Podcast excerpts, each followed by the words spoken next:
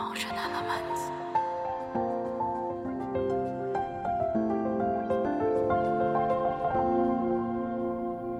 各位听众，大家好，我们是金鱼林啊，耶！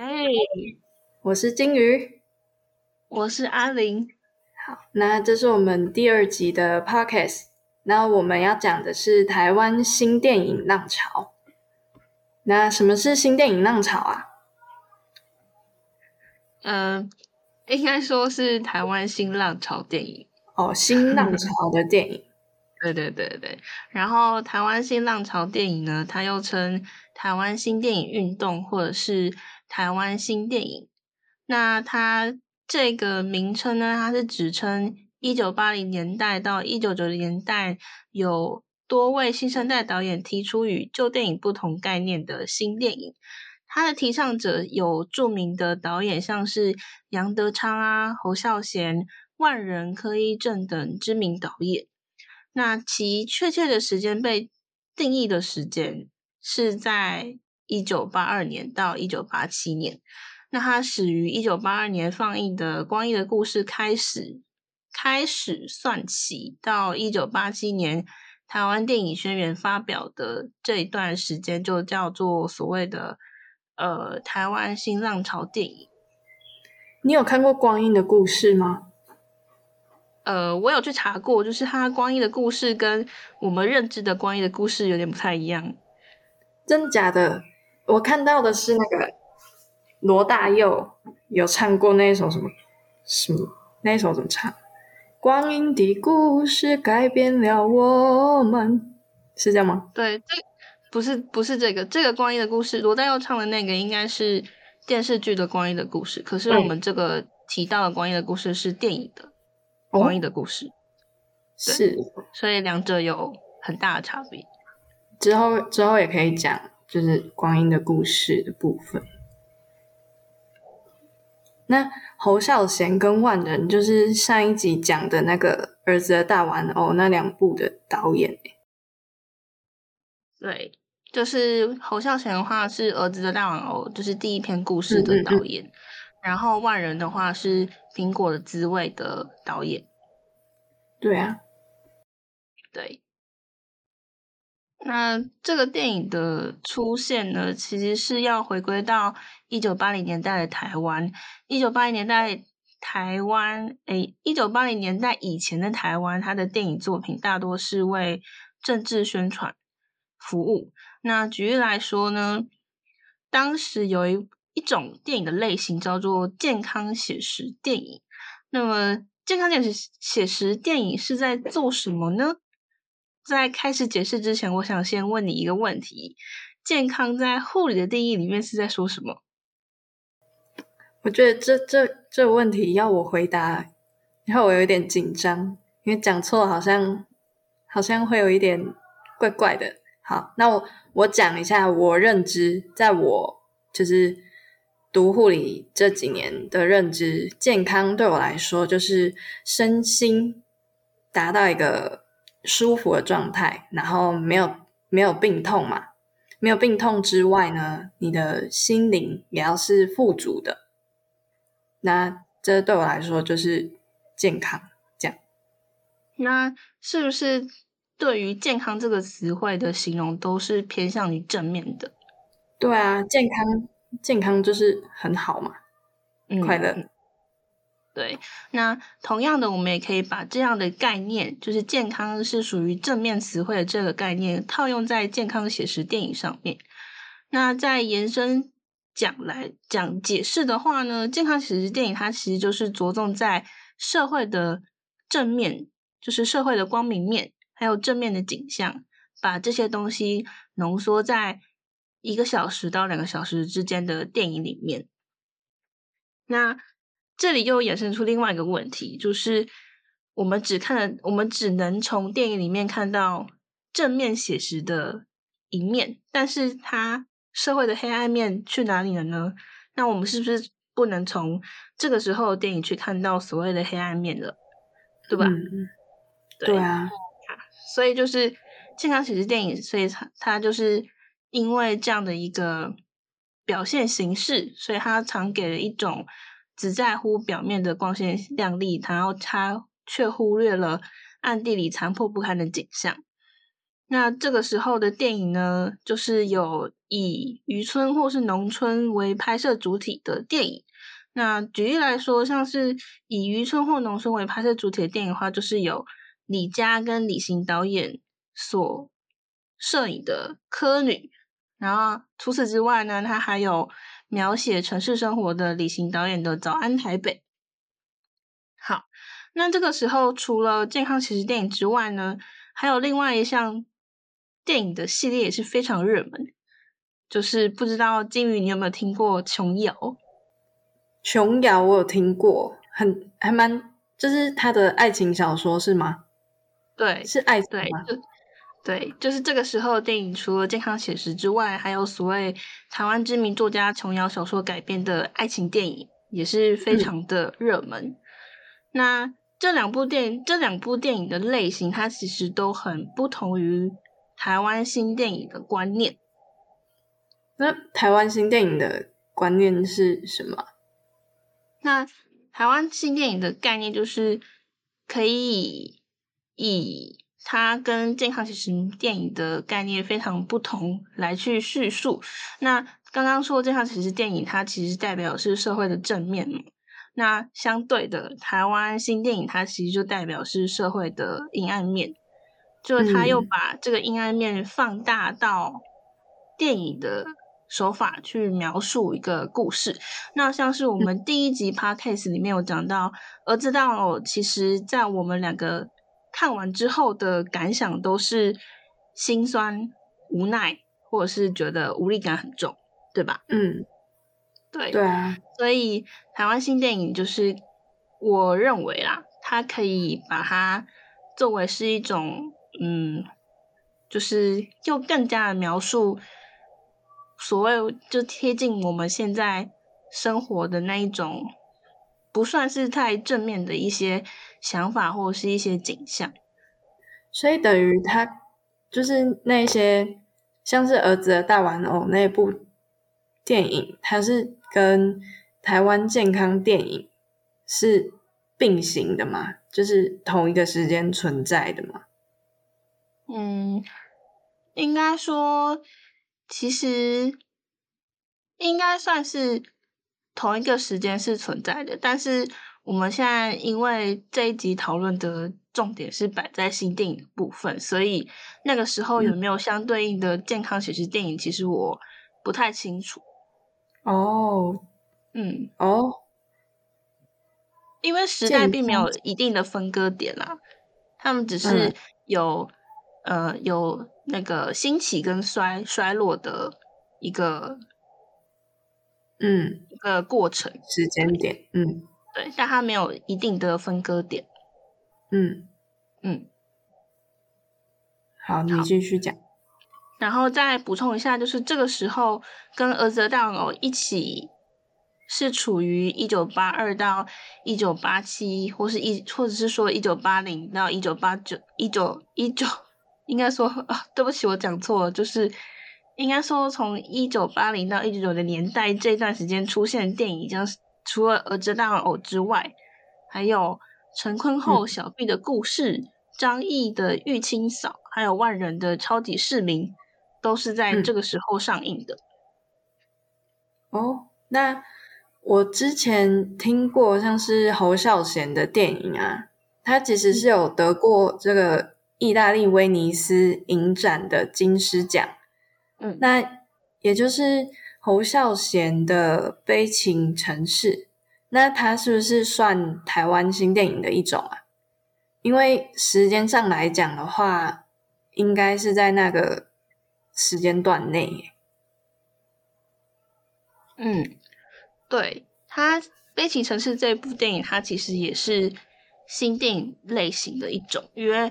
它内容就是在讲述，呃，一个九份的邻家大宅里面，他的一些人物故事，去历经二二八事件前后的一些命运的一些转变，或者是他们之间的故事，这样。嗯嗯。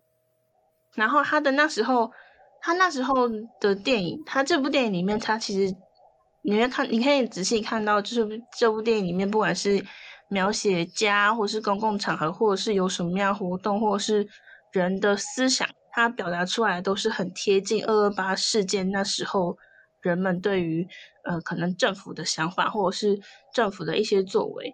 就是简而言之，你可以把它当做是一个二二八事件的纪录片吗？我这样我是这样认为的。你说《悲情城市》其实是变相的二二八事件的纪录片，对对对，但是它是很简短的纪录片，因为应该说就是邻家大奶其实就算是一个社会人物的缩影，那里面就是有不同种的人，然后他也会经历不同种的事情，然后因为可是因他们经历不同种事情，其实都是有一个中心点，就是他们都是处于二二八事件的那一段时间。但二二八事件可以被播出来吗？那时候，对，这就是很奇特的地方，就是你你要呃，那就是《悲情城市》它是一九八九年的时候上映的嘛？那一九八七年的时候，我要先问一下金玉，你知道发生什么事情吗？是不是解严了？对，解严。那解严是会有什么样的权利？或者是什么样的事情发生？是不是就是开放那些党禁跟报禁那些限制？对，就是这些限制被开放之后呢，相对于一九八七年以前的台湾，其实人民是相对于有很多的言论自由，那他们就是可以把自己的思想或是观念展现在所谓的报纸啊，或者是。集是什么集会结社的时候可以互相交流啊之类的。那一九八九年编辑城市其实就是也是顺应这个时代的变化，所以他才可以借由这样一个时代的氛围，就是很自由，相对于自由的时代氛围来去进行电影的上映。哎，那它其实算是一个台湾新电影的转折点嘛？嗯，算是吧。算是，就是如果要以言论自由或者是开放党禁跟暴禁，就是时代氛围去讨论的话，我觉得应该也算是，算是一个转折点。我觉得蛮酷的。嗯，对，所以其实其实应该也是不是只有电影可以反映到，就是当时台湾的历史。这其实可以从很多地方去反映到，你可以去了解、去深度的探索，说，哎，那时候台湾年代是不是发生了什么事情？所以他们在某一些人类的产物上面，会不会是有其他的作为，或是有跟之前不一样的改变？这样，嗯，哎，那我想知道，就是台湾新电影的一个宣言。有宣言的内容吗？还是就是电影出现而已？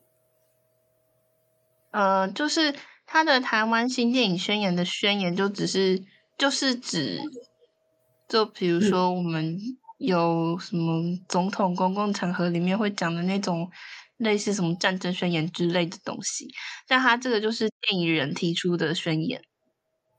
嗯嗯，那。他，你还记得我们刚开始提到有关于台湾新电影宣言这七个字的时候是在哪里提到的吗？台湾新电影不记得。哼，没关系。这个台湾新电影宣言这七个字呢，就是我们在一开始介绍什么是台湾新浪潮电影的时候有提到，一九八七年的台湾新电影是作为台湾新浪潮电影的结束。嗯，对，这个是公认的。但是因为我去看很多资料，其实它都是对于这样的一个浪潮嘛，就是有很多不同种的说法。哦，对，这只是其中一个说法而已。嗯嗯，好，那光听我们这样空谈台湾新电影宣言，大家听众应该也不太知道我们在讲什么，所以我就是揭露了一些。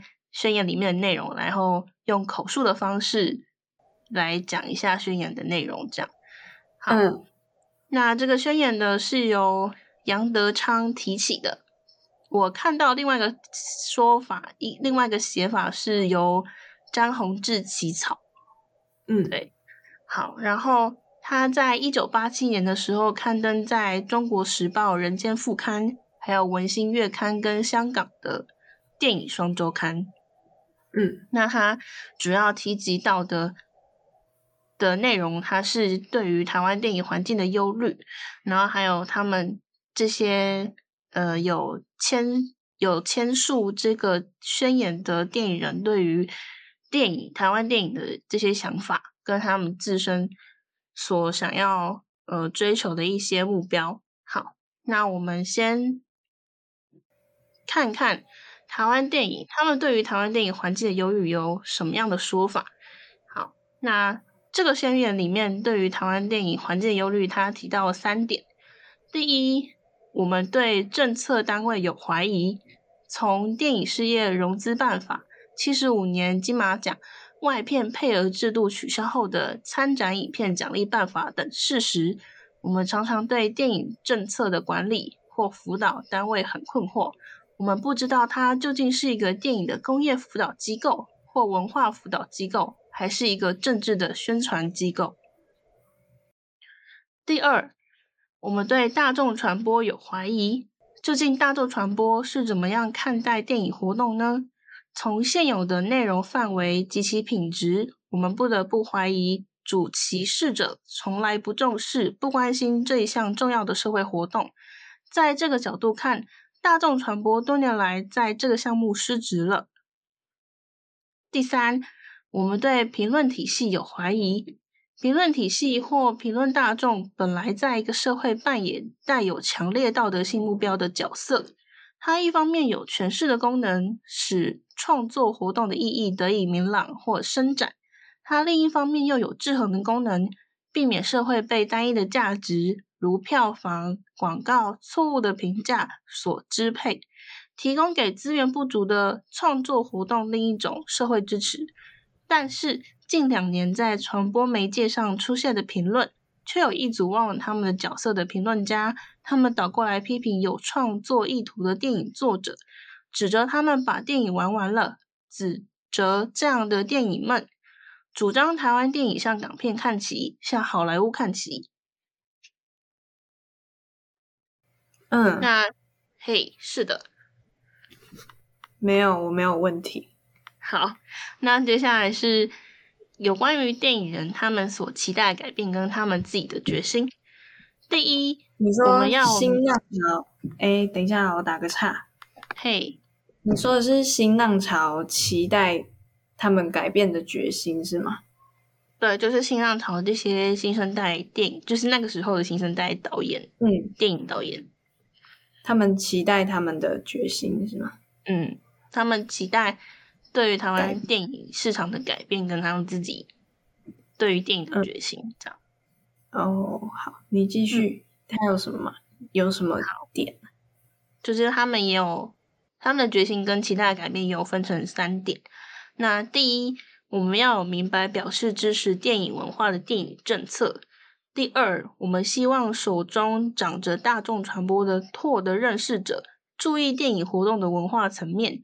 第三，让我们诚恳的期望台湾所有从事电影评论的工作者反省自己的角色，忠诚地扮演自己在社会中最有意义的宣言。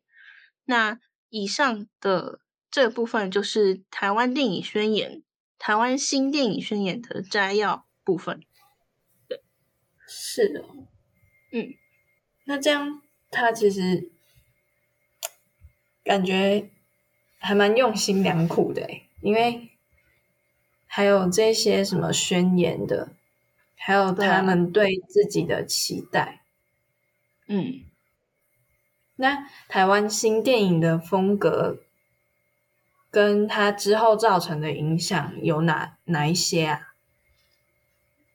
他台湾新电影的风格与影响，就是我可以在这里先请请你回复一下，应该说回想一下我们上一集看的《儿子大王》有什么样的什么样的现象，或是什么样的你想提出的讨论的点，就是它有什么样的，就是跟你之前以往看的电影不同的地方。我觉得很贴近人们的生活吧，因为他们其实就是很写实。然后之前我记得那时候讲的是他们用非明星的那些导演，嗯嗯嗯，去拍摄的，对，大概就这几点，嗯，对，就是没错，你讲到其中有关于台湾新电影风格的其中两点，那我们可以回想，就是呃，知道这个这部剧就是由金鱼讲出来，就是。它很写实，贴近我们一般民众的社会生活。然后第二个就是他用了非明星级的，这也要修正一下说法。他是他的导演，其实在那个时候是已经小有名气，但是还因为还很年轻，所以也不算是那个时代很知名的导演这样。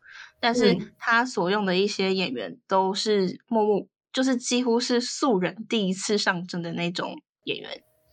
好酷哦！哎，我那时候我那时候看到有那个儿子的大玩偶，不是那个什么陈博陈正博吗？还是博正？陈博正演的嘛。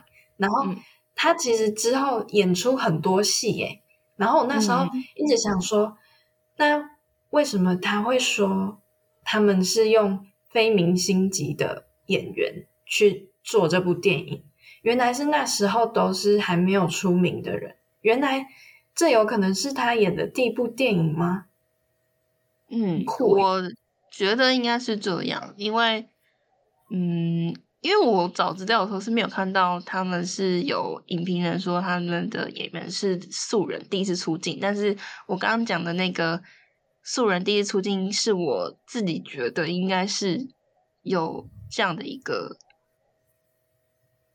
现象，对，嗯，好，那我们再拉回来，就是再仔细讲新电影的风格。当然，它主要有四个。那第一个分别是贴近台湾民众生活，就是刚刚金有提到的，很写实，就是很贴近我们日常生活。那第二个就是剖析真实社会现象。嗯，对。好，第三个是我们刚刚也有讲到，就是选用非明星级的演员。好，嗯，然后第四个，最后一个就是传达拍摄风格美学。嗯，那至于剖析真实社会现象，我是觉得应该是有啊，像是我们之前有看到其他的电影，但是我们没有记下来，但是也也知道他表达是说他可能要。借由这个现实，借由电影的内容去讽刺当时候的社会现象。但是我记得我们之前好像有谈论到一部电影是卓胜利演的，就是呃，诶，苹果的滋味吗？没有，好像那个那个那个好像是我自己看影片的时候看的，就是卓胜利他那时候有演一部电影，他我忘记他的名字了。那他就是用。很夸大、很夸张的表现形式，去反映说当时就是有社会的一种风气，就是他们会觉得说，呃，遇到什么事情，然后看到什么数字，就是觉得他好像是买那个什么乐透，或者是买一些会中奖、会发发大财的那种活动的一些名牌，就是听名牌的意思，你懂吗？就是，呃，我知道。就很奇怪的做法，然后去得出那个名牌，然后他们就信以为真，他真的会中大奖。嗯，我那时候也不是那时候，是其实还蛮多部电影是这种风格的。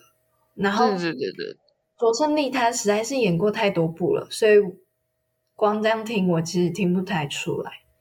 嗯，但是我觉得。就是，呃，那时候好像流行签什么大家乐哦，还是什么六合彩？对对对对对对，好像是大家乐。大家都把希望住在这个赌博的赌博的状态吗？赌博的游戏之中，然后却忘记了要好好的去体验生活。对对。所以我对于这个呃电影风格里面的剖析真实社会现象，应该是有这样的一个意涵在里面。我觉得，了解。但是那个第四点，传达拍摄风格美学，嗯，我其实不是很能理解。美学，嗯，这部分可能是要比摄入比较深的拍摄专业内容。哦，嗯，这个这个呢，可能要专业的，就是什么摄影系吗？那叫什么影视科的系？对对对对对，才可以了解。对，哎，我刚刚去查，嗯，罗胜利演的那个好像是什么《天下一大乐》吗？嗯，还是什么“九九大发财”？我没有记那个片名，但它里面是在讲大家乐这个，是不是？里面有有人演演员是有蔡圭，嗯，有吗？还是你不知道他是谁？我因为我看，嗯，不太清楚，因为那个时候我是看那个卓胜利的纪录片才知道有这样的一个片段。了解。之后也可以讲这一部，因为它是一九八九年的，应该属于还在那个新电影浪潮的期间，所以应该是这一部《九九大发财》。酷，嗯，好啦，那是不是我还没有听他的影响？哦，对他还有影响，他的影响。你刚刚只讲到风格，对，对我只讲到风格。然后还有什么？有关于台湾新电影的影响的话，就是可以看到后面，因为他注他为电影市场注入了一个新的电影风格，就不只是只有健康喜剧电影，或者是。政治片或商业片或者是爱情片，那它就是有注入了一个所谓的写实片，也间接提高了台湾电影的品质，然后也突破了原有像是我们刚才提到就是旧电影的题材的限制。嗯，对，所以这就是它的影响，有一点为之后的电影去打下基础嘛。嗯，就是。往写实走向的电影的话，算是开启一个烂商，就是写实电影的部分。对，了解。嗯，好啦，那对，那你讲。好，那以上就是我们金灵这期的节目内容，探索台湾新浪潮电影。那我们节目就到这边，我是阿玲，我是金鱼。我们下期见，拜拜。